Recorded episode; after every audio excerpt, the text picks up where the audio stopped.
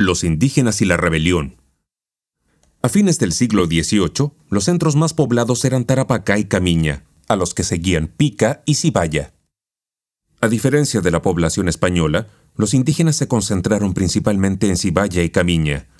Producto de los reiterados abusos cometidos por los españoles, el reparto forzoso de mercancías y la desigualdad social, las comunidades desconfiaban profundamente de las instituciones coloniales.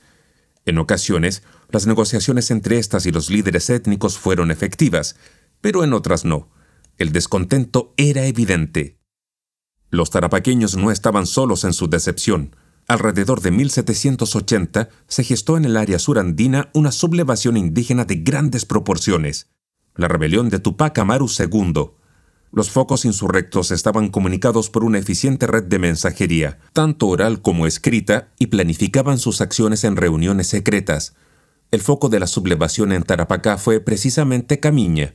Sus líderes estaban coordinados con los de Chiapa, Miñi Arica y al otro lado de la cordillera, Carangas.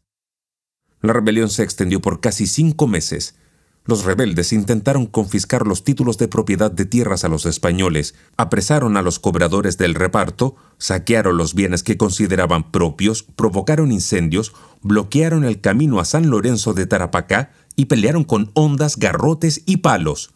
El punto más álgido de la rebelión fue la profanación de la iglesia de Camiña. Los sublevados bailaron en su altar mayor celebrando el ajusticiamiento de dos españoles.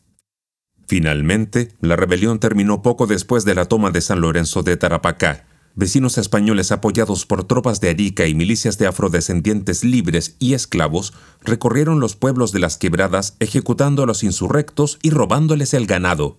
Unos alcanzaron a huir, otros fueron encarcelados en Iquique.